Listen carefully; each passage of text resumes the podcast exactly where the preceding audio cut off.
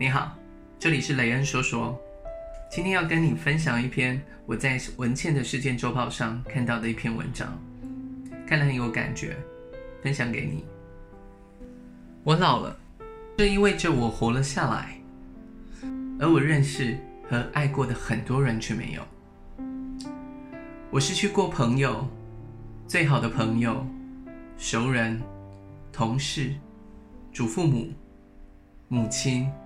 亲戚、老师、学生、邻居，还有一大堆其他人。我没有孩子，我无法想象失去孩子的痛苦。下面是我的小建议。我希望我能说，我们会渐渐习惯了人们死去，但我从来没有。我不想习惯。每当我爱的人死去，不管是什么情况，这件事都会在我的身上撕开一个洞。我不希望他没什么大不了，我不希望他就这么过去了。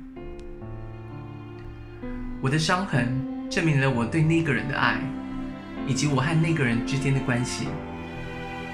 如果伤痕很深，那爱也同样很深。随他去吧。伤痕是生活的见证，伤痕在见证着我可以深刻的爱，用力的活。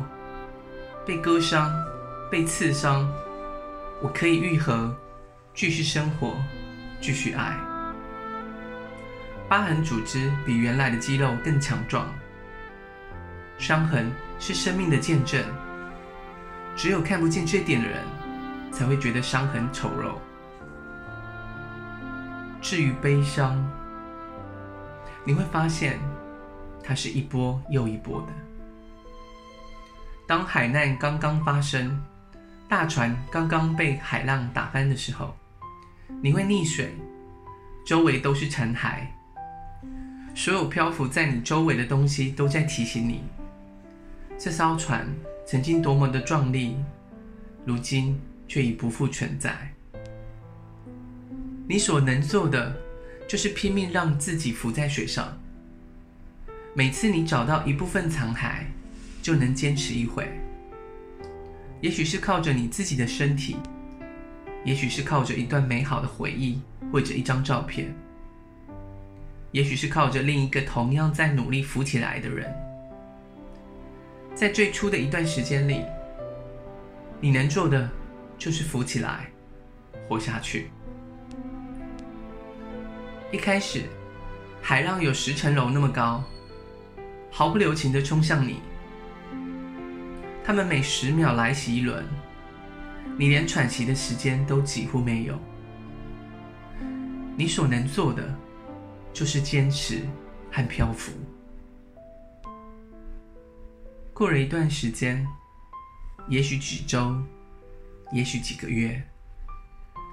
你会发现海浪仍然有十层楼那么高，但它们不再那么频繁的来袭了。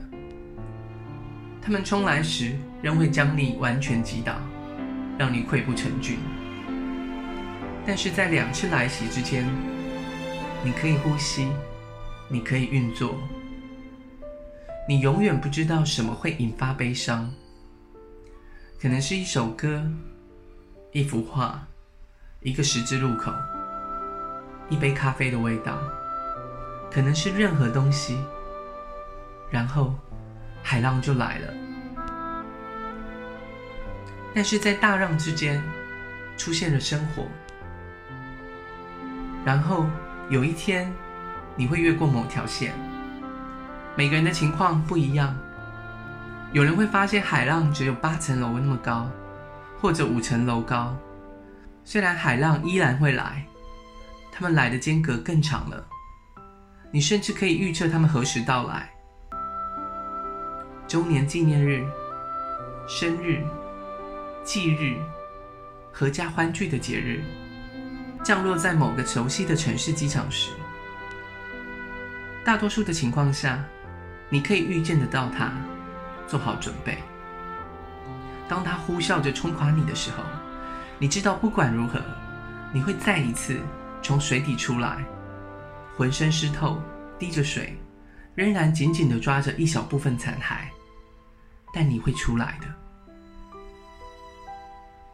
听我说一句吧，海浪永远会来，而且在某个程度上，你并不真的期望它们停止，但你慢慢知道，你会挺过去的。别的潮水还会到来，但你会活下来。如果你幸运的话，你会带着许多伤痕，那些伤痕来自许多份爱和许多场海难。